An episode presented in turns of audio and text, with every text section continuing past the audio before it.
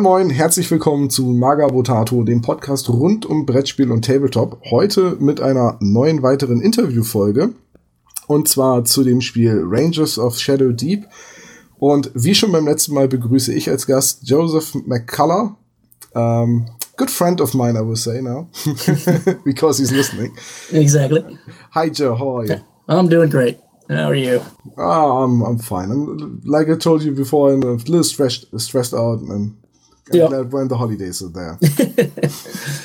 I can understand that. so people now know we recorded this uh, prior to Christmas. Yep. Maybe I don't, I don't know. I've I've no idea what the scheduling plan at the moment is. I don't know when this will come out, but uh, we will see. So um, we did an interview on Frostgrave. Yes. And some people complained I was talking too much for an interview, and I should uh, I should uh, stay with uh, asking questions and not uh, talk that much. And f- uh, foremost, don't give my opinion on some points. Oh, I, I wouldn't agree with that, but you know, that's very they're your audience, so yeah. That's they're my audience, and I won't change a bit. So this will be another another conversation interview because Yep. I enjoy those more than the simple. Uh, I just ask questions. okay. You know, if I only wanted to ask you questions, I could have sent them uh, via email or something, Yep. and you just answer them, and I published that somewhere. So Yep. no, I, I want I want the conversation. I want the talk. Hope that's fine with you. That's fine. Okay, so uh, you've returned. You want to talk to me uh, about your new game, Rangers of Shadow Deep. Yep. We teased that a little bit in the last time, and in the meanwhile, the game has been published as a PDF download version. Uh, where um, what's the name of the site? Uh, DriveThruRPG That's the one. is the main one. Yeah. Yeah. They they have kind of several sister sites that also sell it, but that's the main. Um, what, what do you think? Will there be a print version someday? Uh, there is. Uh, well, so you can order you can order a uh, print copy through them, a print on demand Ah, okay. copy, which which looks pretty good. I've got to say, I was a bit a bit wary, but actually, it's it's a good looking book. So Yeah. So um, you're a busy man because yesterday I saw on Facebook you already announced the first edition to, to Rangers of Shadow Deep, which will be a, a, around werewolves.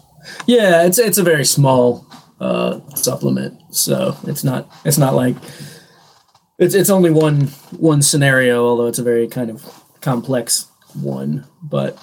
And it, and it's not something I even really intended to write originally, but the idea was there, and it just kind of came all out. So Yeah, I know that sometimes I wake up at night sitting in front of my PC and having typed a whole RPG. so um, we're here. Let, let's first talk about uh, Rangers of Shadow Deep then. okay, So tell me, what is Rangers of Shadow Deep?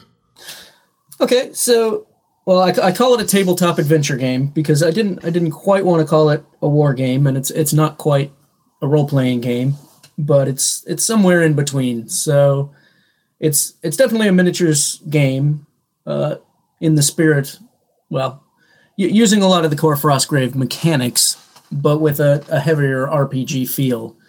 So that's true in both your kind of character creation and in the way the whole game plays out. It's a much more narrative experience.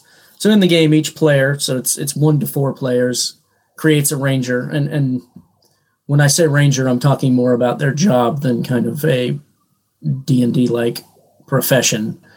So you can have a ranger who's more of a magic user, or more of a thief, or, or more of a, a knight in shining armor, but but whatever the, the character creation system allows all of these things so it's it's pretty open ended and then depending on the number of players in the game you can recruit a few companions to join you on a given mission. And then you play through a ser- series of of missions some of which have multiple scenarios and you play those out on the tabletop uh, moving around your figures. The difference though between that and a kind of traditional war game well twofold. One is that the game is either solo or co- co-op so all of the players are, are heroes fighting against the evil and the other major difference is there's a lot in a lot of the scenarios there there are more ways to interact with kind of the table or with the scenario itself than you normally see in a war game so there's often points on the table where you go and search for something or you go and examine something So all of your rangers will have skills. Some of your companions will have skills, and that will aid you to to do some of these activities. And and through doing that, you you very much build a narrative of kind of learning about the Shadow Deep and exploring the Shadow Deep and, and fighting the evil. So uh, yeah, you, you already mentioned the skills. This is one of the major difference between the traditional war game, I, w- I would call it, and yeah. uh, and this game. So your game is a, is a skirmish where people work together. It's cooperative, and you sometimes have to break in doors, pick locks, pick up things, show your skill or your knowledge of armory and something like that. And you have, for that, you have skills like in a pen and paper uh, RPG. Yep. And I have to make a roll, have to check if I see where those tracks are leading, uh, if I see the magic sword under uh, the crumbled body and, and so on. Yep. Um, and, and in some scenarios, um, that information, you know, is kind of make a roll and it tells you, oh, you succeeded or no, you didn't. In others, there there is actual hidden information using kind of uh, what in English we'd call a, a choose your own adventure style, kind of like the old game books. Turn to page thirty four.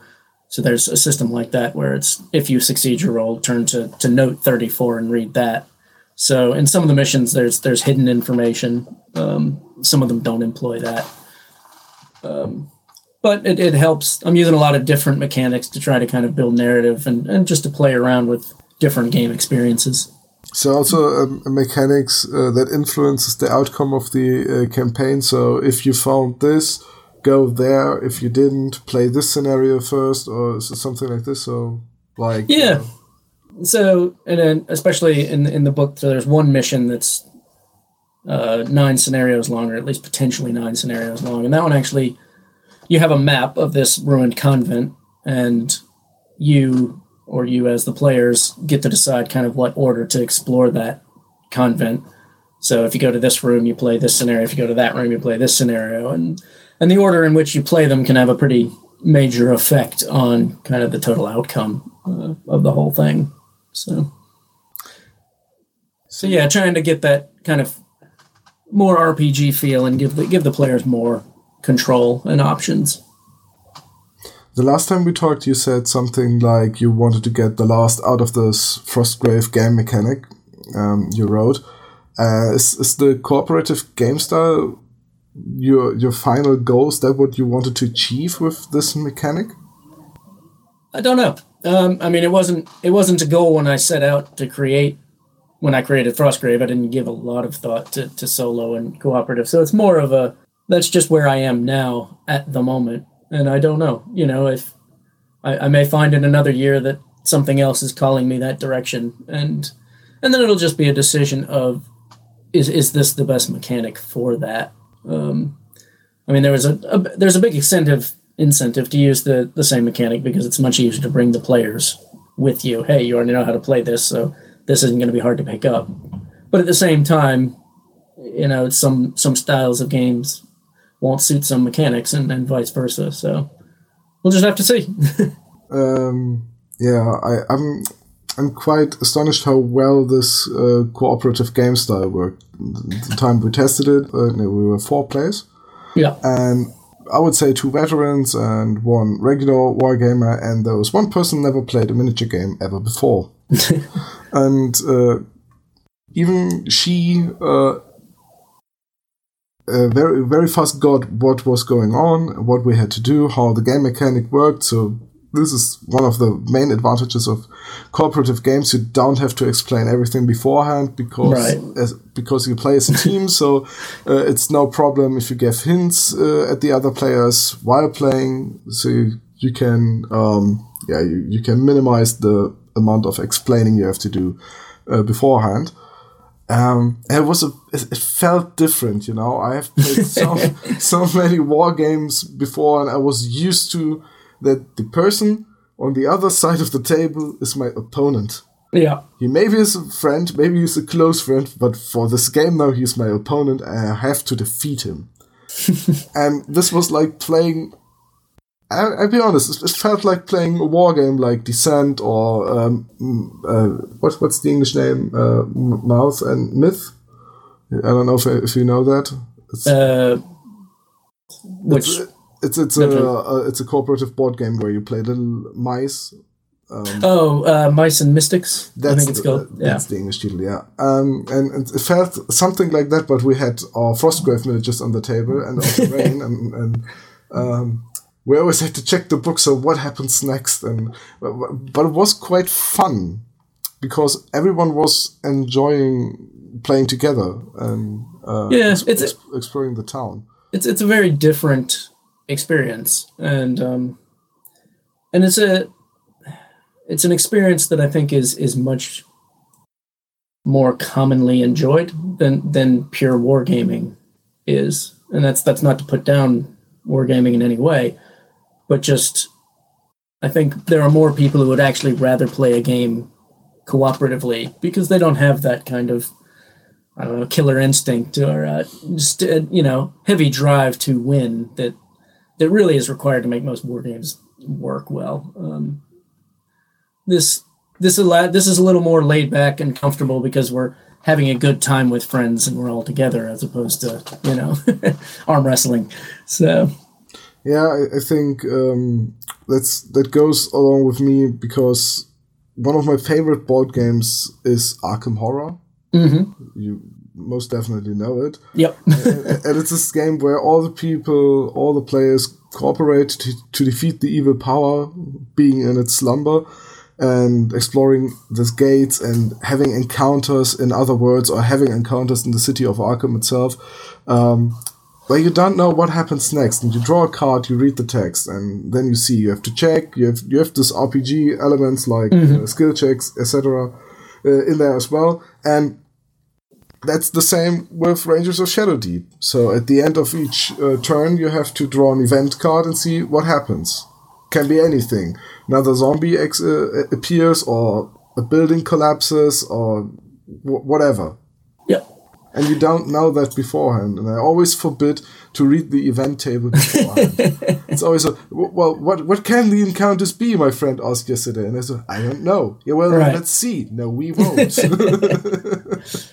Yeah, it's interesting. Uh, that's that's actually been a bigger thing than than I realized. How many people really want as much information hidden as possible. like I said, some some scenarios play that out more than others, um, but it's it you know it's tricky, um, especially since since I'm basically just dealing with a a book. Uh, you know, I don't have a, a big a big deck of cards that a that a big box board game would have, um, or something like that. But yeah. there, there are ways around it, and um, you know, for the most part, it works pretty well. Yeah, but it's also you, you don't can improvise like a game master in a classic RPG session could do. So yeah, I open the door. What do I find? Yeah, well, you find. Oh, let me check.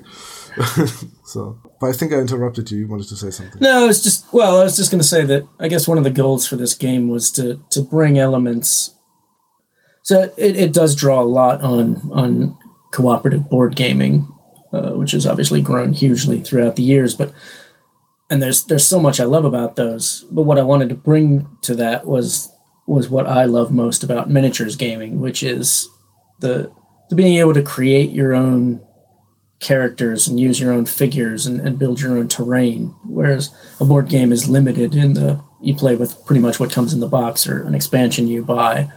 I wanted to make it so well actually use really whatever you want. And if you've got a cool mini that you've wanted to buy and had no excuse, well here here's the excuse because you'd have a hard time not being able to use that mini in this game. So yeah, there's nothing that forbids creating your own monsters or using whatever figure you like as a ranger and also, the setup of the table is a little bit generic because uh, in the scenario you just write, oh, you have to use four to six buildings uh, built in a circle, but um, the height or how big the houses are or how many rooms they have and, and yep. what buildings you use, it's up to the players. And uh, I realized yesterday I had a very hard time fighting five buildings in my collection. to be honest, I don't know if I have five buildings. Uh, usually two buildings and then some rather ruined looking uh, buildings, but you know. Yeah, I declared um, 2019 to be my terrain year. Okay. I'm switching condos and I will have uh, my own room in the next uh, flat just mm-hmm. for uh, tabletop wargaming, Oh, wonderful. etc., etc. And uh, then I will have the time and um, I'll be able to uh, call it a night and let everything where it is and don't to clean up the Wonderful. the living Yeah. ta- room table and so on. So it will be more, will be a terrain year. So uh, I think. Yeah. Yeah. Um, you already mentioned that uh, the game is very similar in its basic rules to Frostgrave Yeah. as intended.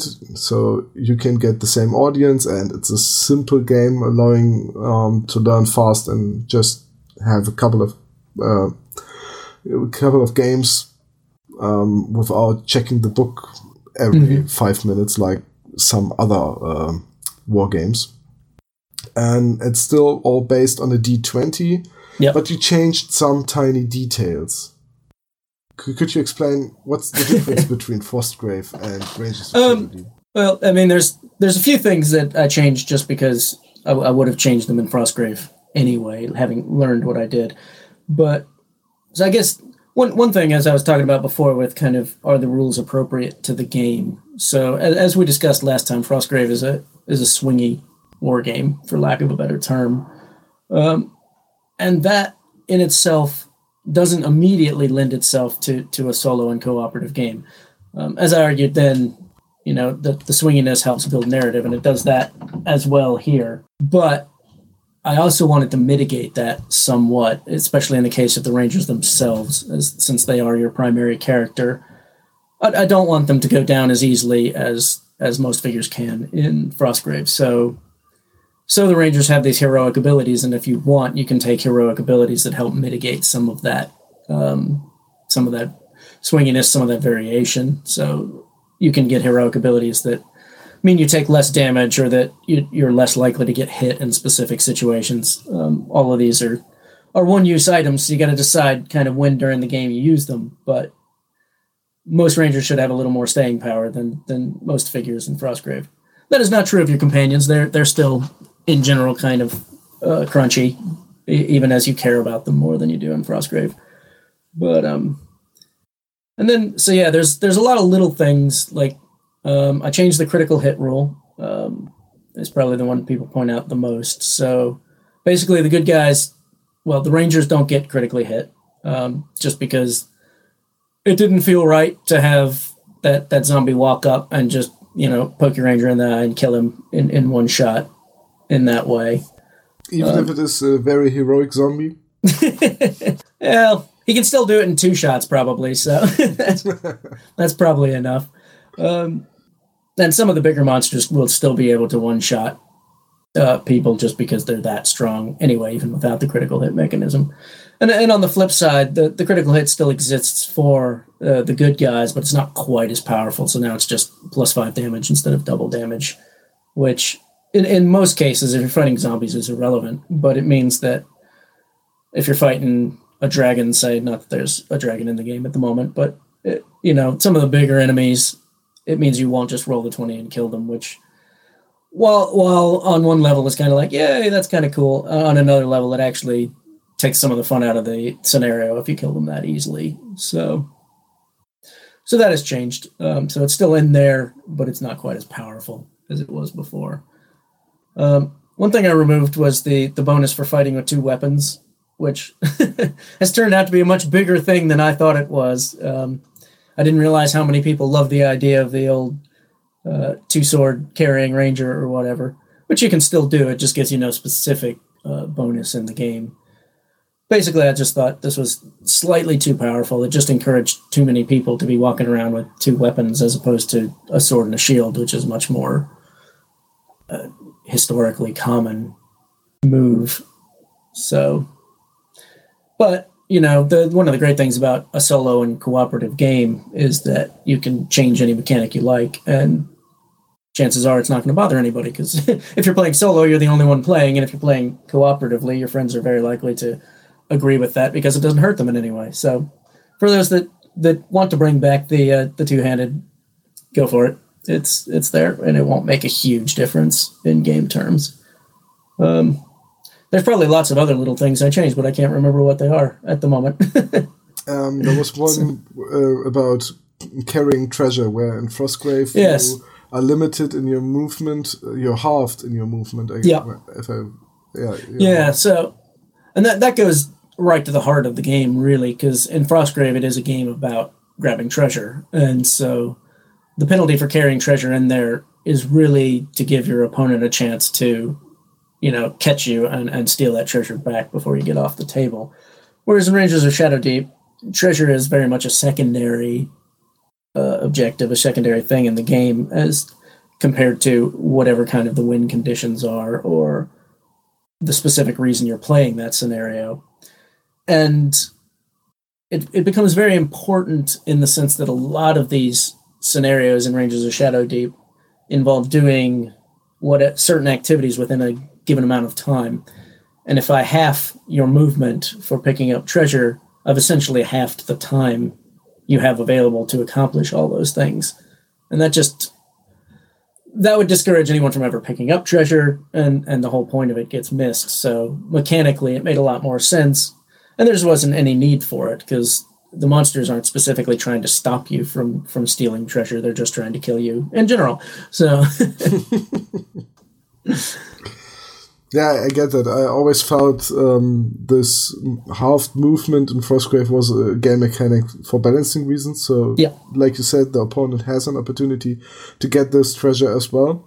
Um, yeah, it's one of those Even in the end, if you roll on the on the loot table and the collected treasure was just a very very heavy book. exactly a, a magic ring that just weighed a ton. Yeah, it, I mean, it, it doesn't make any sense, but it's it's a, a game mechanic to keep the game interesting. So. Yeah, I would say the the treasure is collected in very large chests of. Well, that's yeah. That's that was always what I said. exactly. It's not until you got it home and opened it that you realize there was nothing in it until the very bottom. So yeah. just, just some old bricks. I don't know. A very heavy magical ring could be could be quite dangerous if you equip it. Exactly. You only fight with one arm because you can't raise the other one. Lopsided. yeah. Um, I think this uh, whole mechanic with this heroic abilities is quite interesting, and we should go into this a little more. Okay. You, you have this uh, uh, list of heroic abilities, and you have this list of spells. And when I create my own ranger, I can choose up to five heroic abilities and spells. Yeah. I can't take a heroic ability more than once, but I can for spells Yeah. because it's a because every ability and every spell is once uh, uh, usable, so it's uh, once per game, I guess. Yeah. Uh, so I can't use my heroic abilities, but if I have a spell bought two times, like I don't know, uh, what, what's a good spell? Burning Mark. Heal. Heal. Heal is a very Yeah. useful sp- spell. One everybody every takes, game, so, yeah. everybody should he- heal. It's always the same. Every Yep. pen and paper game round. Got to bring a cleric. Yeah. so here's my new magician. And do you have the healing spell? No, he's not from a school. What use are you? Exactly, get out. Don't have heal. so okay, let, let's say here. So if I use here, it's an automatic success. I don't have to roll a die. yep. And one character, one friendly character within six inch gets five points of life back. Yep. So, um, can be the caster himself. But if I only have the spell once, that was it for the game. I can't heal another friendly character. But if I learned it twice, I can use it two times. It's it's a little like D and D, where the Yeah. uh, where where the mage and the cleric have to um, what's the English word? Meditation. Uh, yeah. Meditate. Yeah, me- meditate for for the uh, spell overnight, so they can use them once the next day. Yep. Uh that was, maybe, I think, another one of those game balancing issues, right? Yeah, uh, I'm not sure I'd say balance exactly, but it's the really the key to kind of solo and cooperative gaming. Um, even more true in board gaming, but but also true in wargaming is you have to give the players meaningful decisions to make. In the sense that, I mean, obviously you're moving your figure around the table, but that's really just a question of do I go left or do I go right. So I needed a mechanic that that made you think each turn, what what is it I want to do, and do I do this now? And by allowing these heroic abilities and or spells, each turn you, you think, you know, do I use this? Do I cast this spell now, or if I'm being shot at by uh, an evil archer, do I use this heroic ability to help me dodge now, or do I save it for for later when you know somebody scarier with a bow might shoot at me? So it's really there to to a both kind of mitigate that, that some of that randomness I said before, but also to to give you as the player things to think about and something to do um, more than just rolling the dice and seeing an outcome. That is also uh, why there's no need for rolling a die when using a spell or a heroic ability. You can just say, okay, use it now because now it makes sense, and now it's important for me to use that, and that's why I don't have to roll because if I if I'm limited to use it once and I also have a chance of failing the roll, yeah, it just be very disappointing. That would just be frustrating. Yeah. So. Um, so and and those those um, heroic abilities until I read in the book and I and I ask you because I I, I only found it after I asked you. Yeah. Uh, how often can I use this? I was I read it the first time I saw it like. So what forbids me to evade every single time?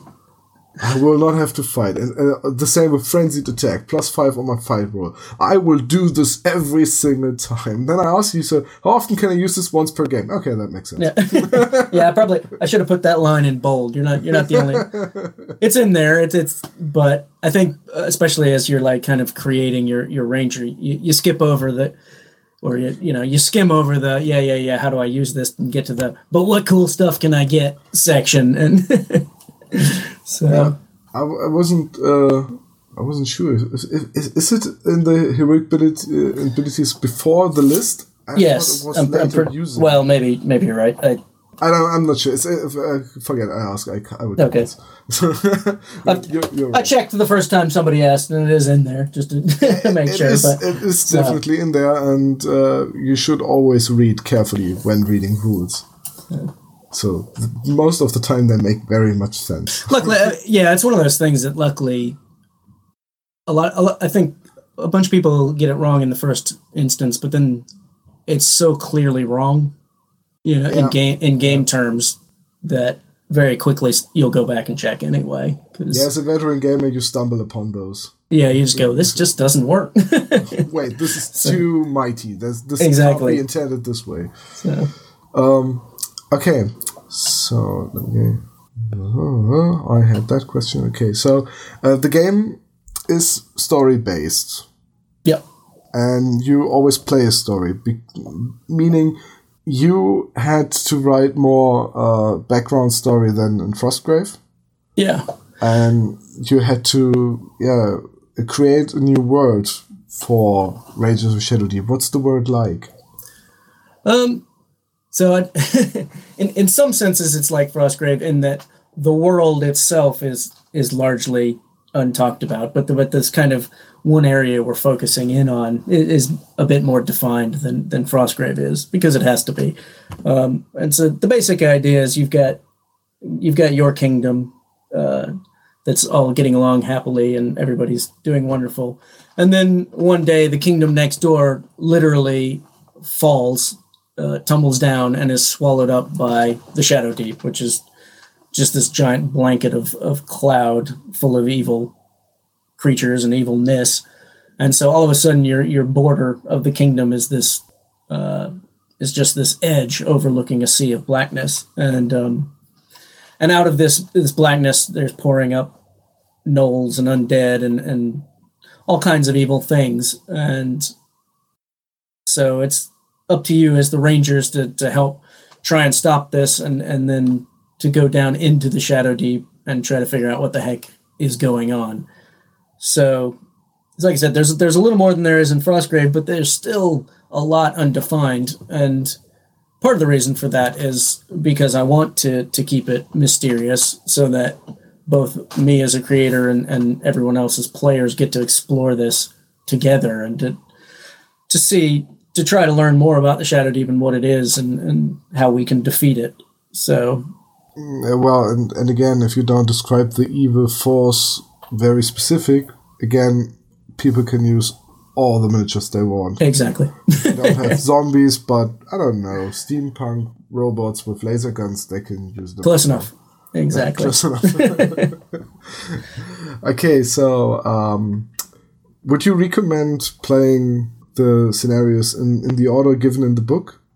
Yes, ab- absolutely. Um, partly that's because the the first the first mission especially is, is designed to be slightly easier than basically they, should get slightly harder as it goes on with a lot of caveats to that. Um, i mean each scenario there there's a big random element to each scenario in the sense that you draw events and the order of those events can make a big difference as to how the the scenario plays out.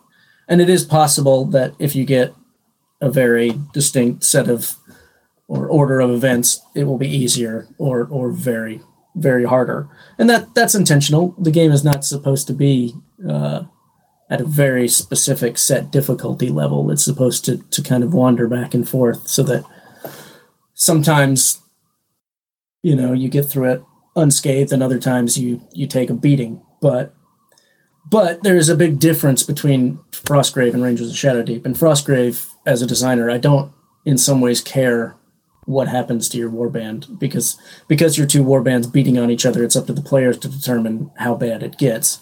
Whereas in a solo or cooperative game, it's up to me as the creator to decide how lethal each scenario is.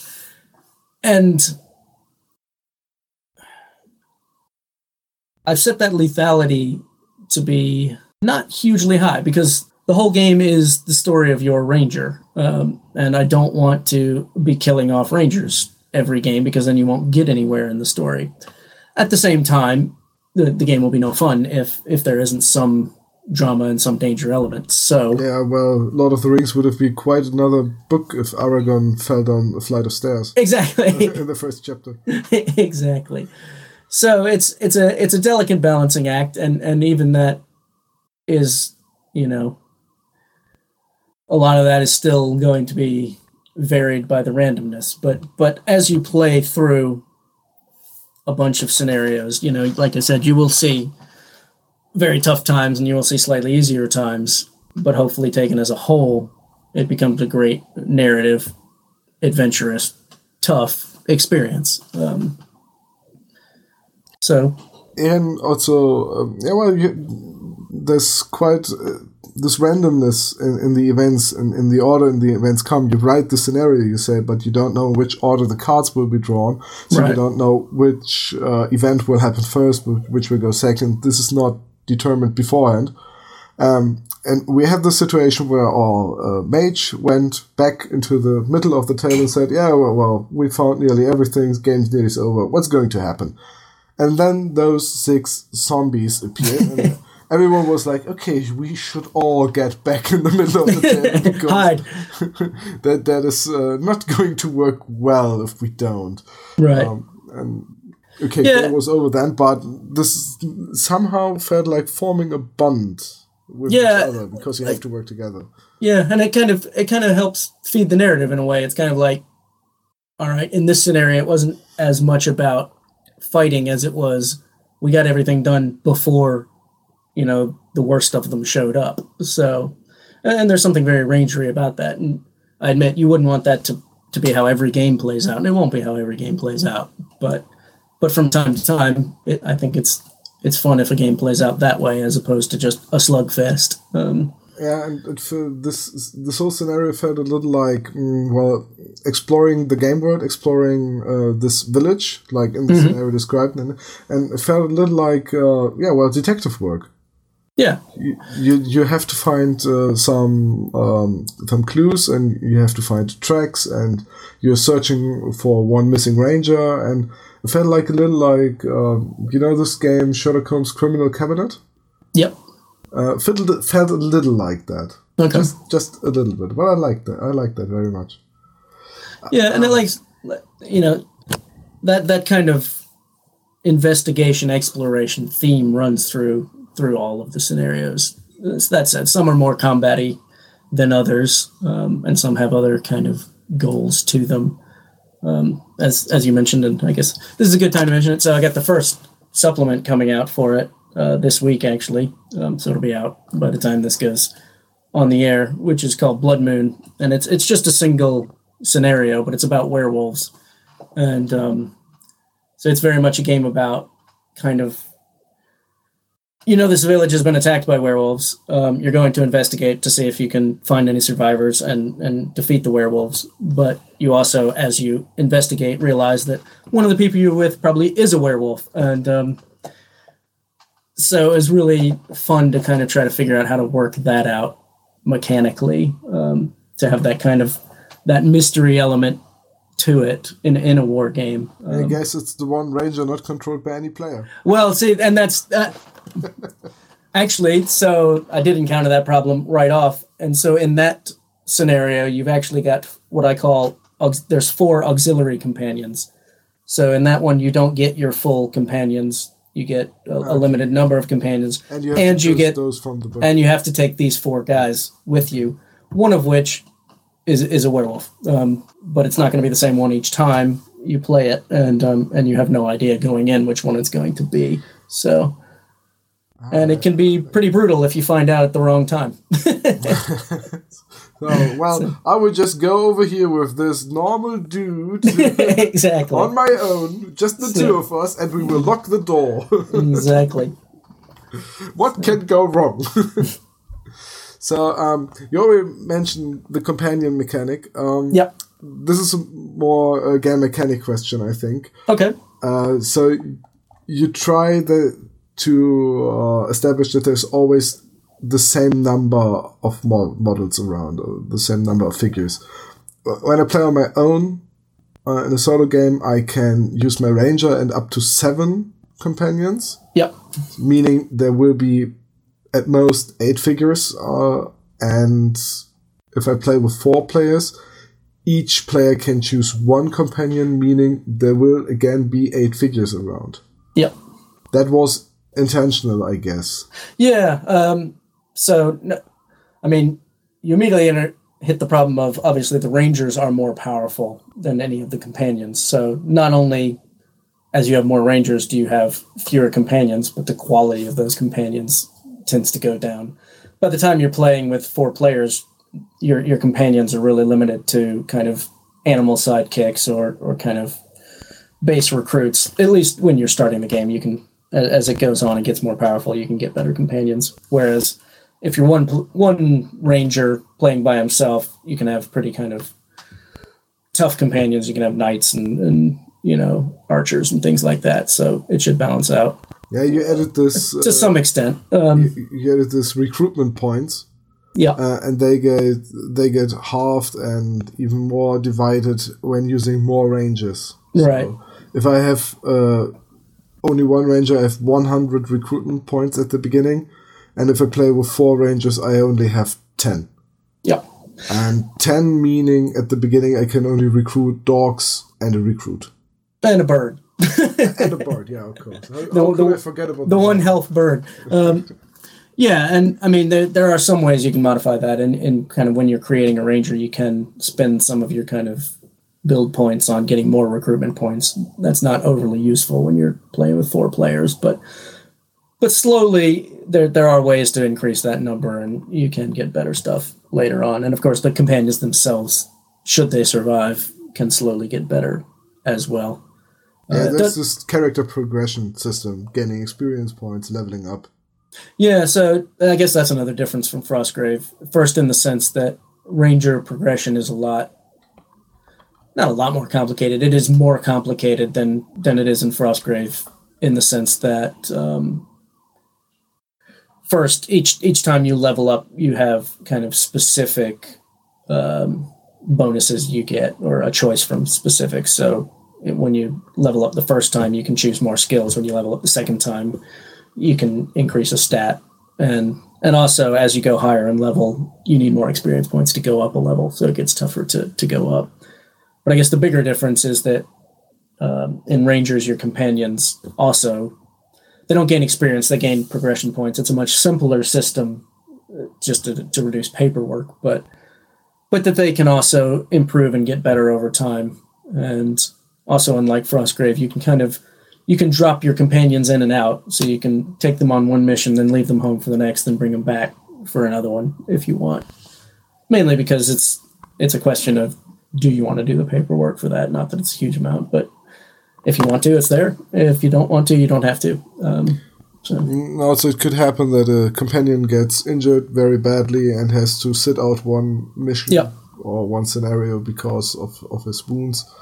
Uh, and the same goes for, for the uh, Rangers. And th- again, like in Frostgrave, there can be permanent injuries like a smashed leg or a lost eye or something. And even the companions can uh, get this bad wound.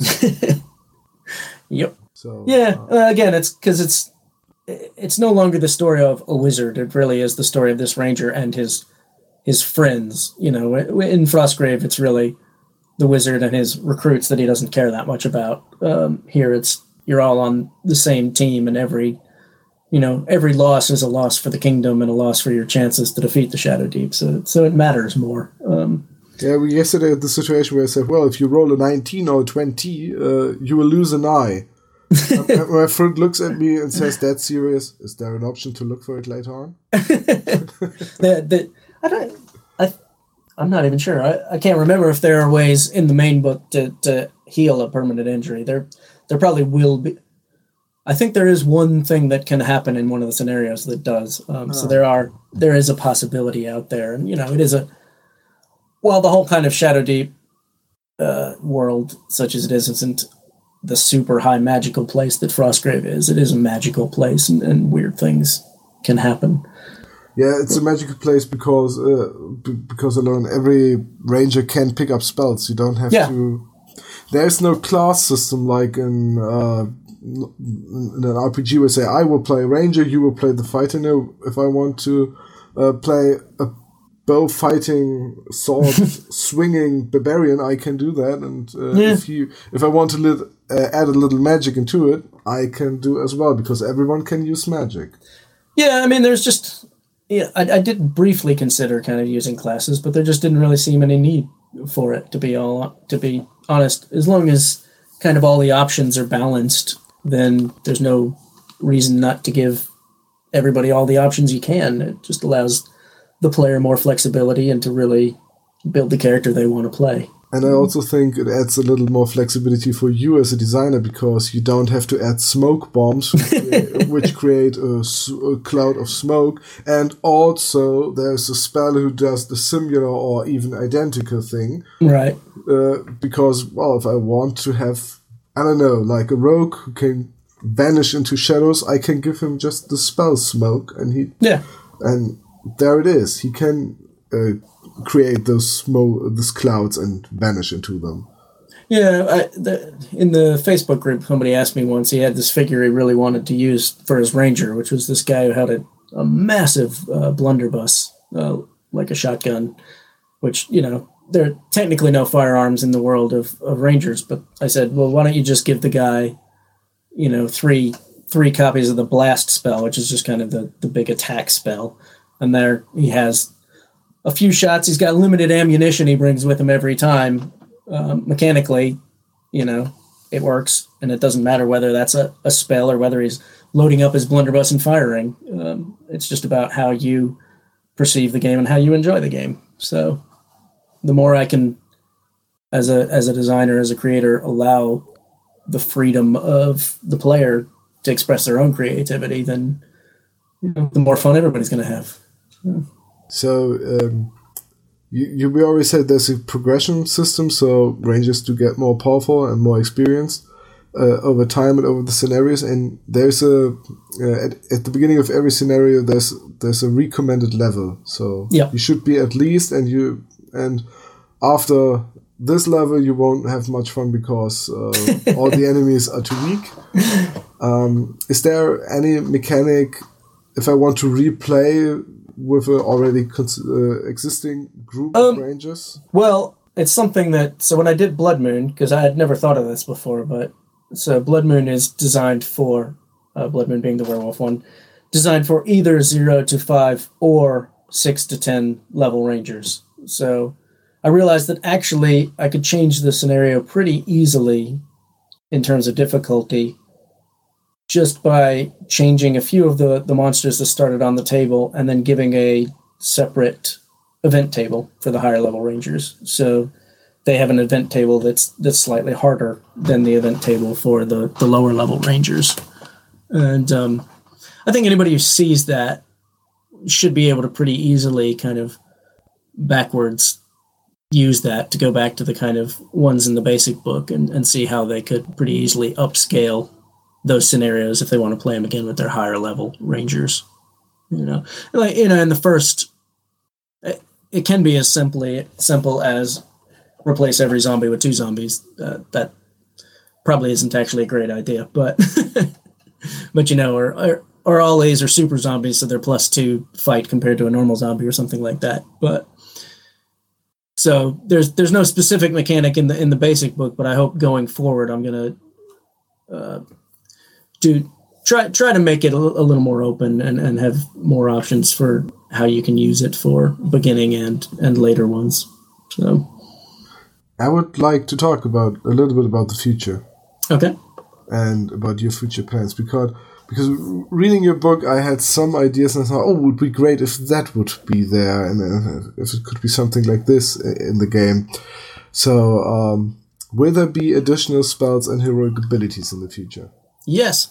So, so actually, I've I've actually finished writing the the first kind of big supplement. So, Blood Moon, like I said, is is a very small thing. It's just one one scenario, one mission. Um, and I've I've finished writing another one called Temple of Madness, which it has two parts. One part is a, a four a four scenario mission uh, down in the Shadow Deep, and the other half is pretty significantly expanded uh, spellcaster options. So uh, there's now when when Temple of Madness comes out, there'll be 30 different spells. I can't remember how many there are in the base. I think there's only 11 in the basic book. Uh, so this will increase that number to 30. And then there are some new heroic abilities that relate directly to spell casting as well. So uh, I think there's one that allows you to get a spell back that you've already cast, so that essentially you can cast one spell twice if you know it. Um, I can't remember what the others do off the top of my head, but because I just thought that when I got to the end of it, I thought actually there's I, didn't give quite enough options for those who really want to play pure kind of spellcastery types. Um, and there's some new equipment for spellcasters as well. So that's that. The front half of that supplement is very much devoted to to spellcasting and and who wants to do that. And then the second half is is a new mission that uses a lot of kind of uh, notes and and secret information and really plays around with uh, ways that I could generate generate numbers during a scenario to to use hidden information, which was a lot of fun. Um, and probably those those into mathematics and computers will, will probably quite enjoy that as well. But um, but I one of one of my goals when I created Rangers was to never tie myself into any kind of creative schedule. Um, so I wanted I wanted the complete freedom to produce new material as and when I felt like it, essentially, and as and when I had the ideas for it. Um, so, so that's why Blood Moon came about because it just it was there, and I, and I wanted to do it, so I did it. And, and Temple of Madness for the same reason, although it's because it's bigger, it's it's taking longer, and, and will be sometime early early-ish next year, and then that's all I've got at the moment. But um, I I feel very confident that there will be more because I still have a lot of a lot of little ideas floating around and a lot of things I want to try and and I'm just having a lot of fun. Um, yeah, and Rangers of Shadow Deep is now out for I don't know six weeks, seven weeks. About yeah, so right came out or very early November. Yeah, it's a pretty young game. Yeah. uh, that there is already in, a first supplement, I was like, oh, whoa, that's that's fast. I haven't played through the core book now uh, until now, so um, I guess there will be more stories, and there, there will, will and be... and that's part of it too. So, like Blood Moon is is very much a standalone kind of werewolf mystery, whereas Temple of Madness does more to kind of start picking up the main narrative again of you know kind of the war with the Shadow Deep and and is there any chance of, of defeating it and, and what it'll what all's going on so and, so and, have you have you considered expanding the loot table a little when, I, is, is that a request um, yeah, somehow. You know, I, am used to play Frostgrave, and in Frostgrave you have this very huge loot table that consists of several tables because you roll what kind of treasures do I have, and then you look for that table and determine determine which treasure I found. So right. Uh, and now it's like, yeah, you found some herbs and roll a die. it's that kind of herbs, and you can use it for that. And oh, you found some gold and jewelry and you don't have any use for this because you're a ranger and you get whatever you're getting paid. So you give this back to the king, and he will use it for the war effort. um, one of the reasons that so there, there's a couple of things going on. One, like the Shadow Deep realm is a slightly less magical realm than than Frostgrave because everything is less magical than Frostgrave.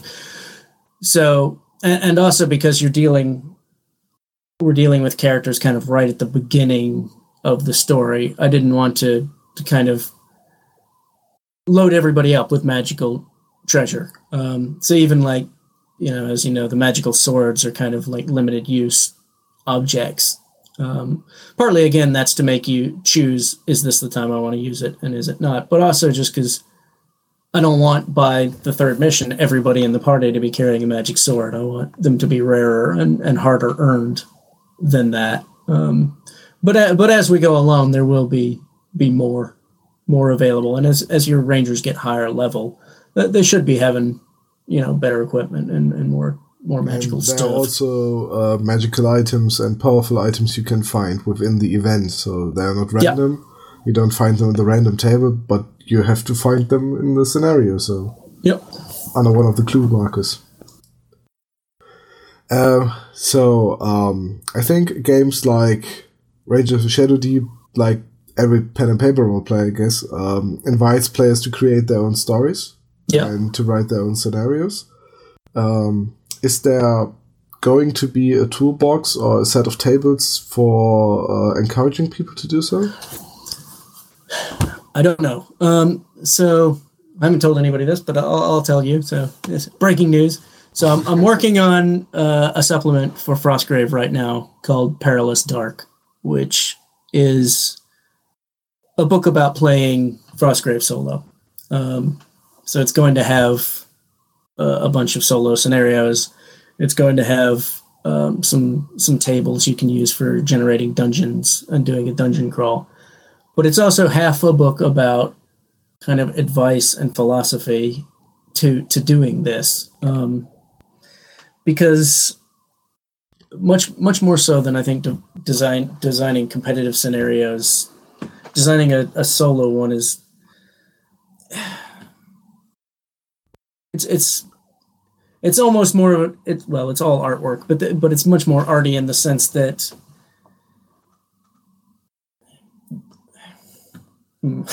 how to put this i put it well in the book i'm not putting it well now um, basically you need to go through kind of a series of questions and like is this scenario about this? Is this what you want the players to accomplish?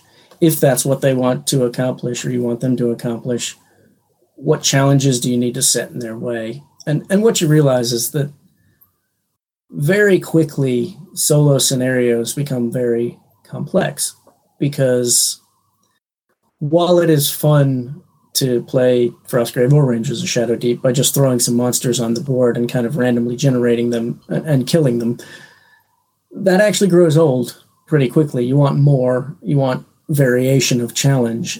And I don't know that that can ever fully be accomplished through just the use of random tables. Um, I think it needs it's it needs more guiding intelligence behind yeah, it. I know what you mean. And and so in in this book, which I think will be uh, nearly as useful to, to people playing Rangers of Shadow Deep. I go through just a lot of the the mechanics that you can use in in solo and, and cooperative gaming and a lot of the kind of different challenges that you can put there. So I think really you're better off designing the scenario yourself and, and playing it out, even as you know that you can say, well, that gets rid of some of the mystery. It doesn't have to because um, one of the things we didn't mention, but in most of the missions in Rangers of Shadow Deep, they're only eight turns long, but there's nine event cards. So one event card is always not going to get played. So each scenario is going to be a little different, even beyond just what order those events happen. And you, you can do that yourself if you're creating your own scenario. You can say, I'm only going to drive five event cards, but I'm going to create 10 of them. Um, you have to be very careful when you do that to make sure that you know you are going to get an interesting game out of that. But yeah, and there shouldn't be uh, an event which has to happen. Exactly. Exactly. you only use half of it. Well, I mean, and, and which is which is something I encountered in um, Blood Moon. I had to. No, is it, where's the Temple of Madness? it gets confusing when you do this all the time. But but there was a situation in which an event has to happen during a scenario, so I had to make sure that it either appeared on enough event cards that it was guaranteed, or you know have gets more likely throughout the game. Exactly. So yeah, so sometimes it's actually better to use tables than cards because um, in some of them you may want to say that you know every turn add one to the event roll so that yeah these events actually become more likely or even become possible as the game continues. And those are the kinds of things I talk about there. But like I said, it's not. I don't think it's something that very easily can be broken down into pure tables. Uh, it's something that has to be designed and and with this book i'm going to try to help people design that because obviously I've spent now yeah. well one one one and a half years solid thinking Rangers of Shadow Deep, but even before that with solo and cooperative Frostgrave stuff, you know, I've thought I've thought about a lot of things mechanically that some of which will be obvious to people and some of which will not, but you know, just yeah, to, you, to help people along. You mentioned something I want to pick up.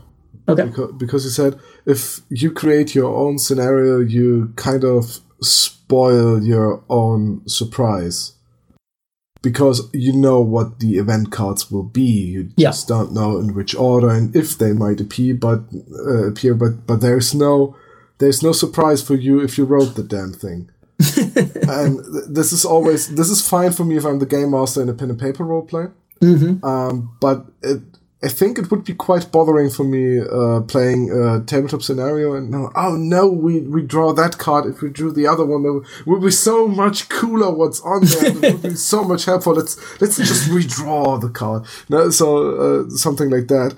Um, I was I was thinking if there could be any uh, way if you, if you write a scenario, you just provide it for the others to play it, and you don't use your own scenarios. well, so, I mean you know, we've already got people on on the Facebook group writing their own scenarios and, and putting them up for, yeah. for people to play. So so we're already, I think that's on the one hand. I mean, there's like I said, there's a potential what 17 scenarios in the first in the main rule book. Uh, then you'll have another one with Blood Moon, and you'll have four more with Temple of Madness. So, so you're already talking over 20 scenarios, and even if you're playing you're managing to play two or three of those a night, which is pretty uh, unlikely for most people. In all honesty, you're, you're still talking about a long time gaming before you're going to run out of, of of ones I've written. And then, like I said, you can go in the Facebook group, and there's there's already three or four more that other people have written. So yeah. you're you're going to be a while before you're thinking there's nothing left to play, and I'm going to have to to write my own stuff. So.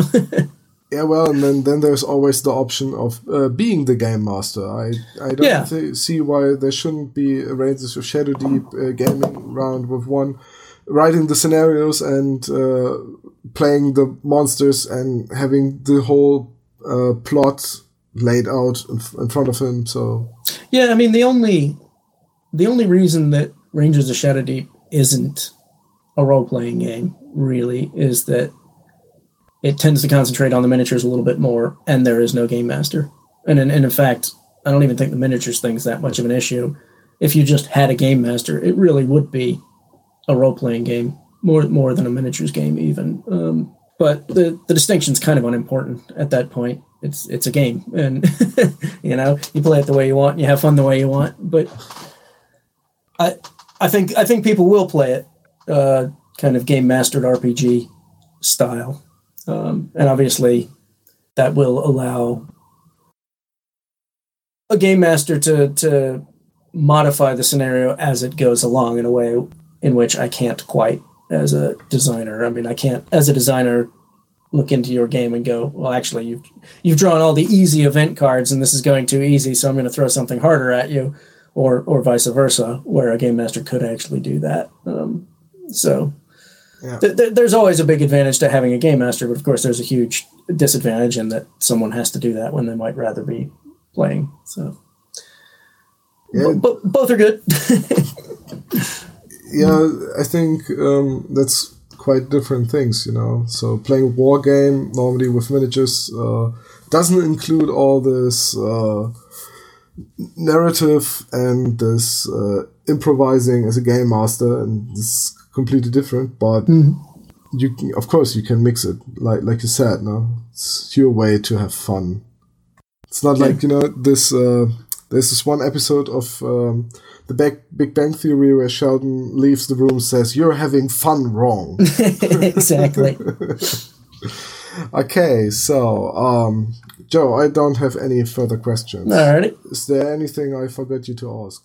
Um, I don't think so. Uh, I think we've we've covered a lot of ground today. Yeah, it it was, as always, it was a very uh, interesting talk, and No, I always enjoy enjoy interviewing you. Yep. Uh, because I, I always take a lot of uh, inspiration for myself from it. Well, thank you.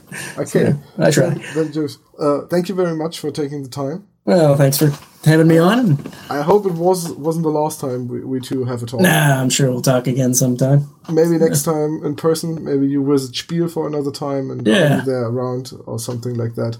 That'd be great. Okay, thank you. Yep. Goodbye.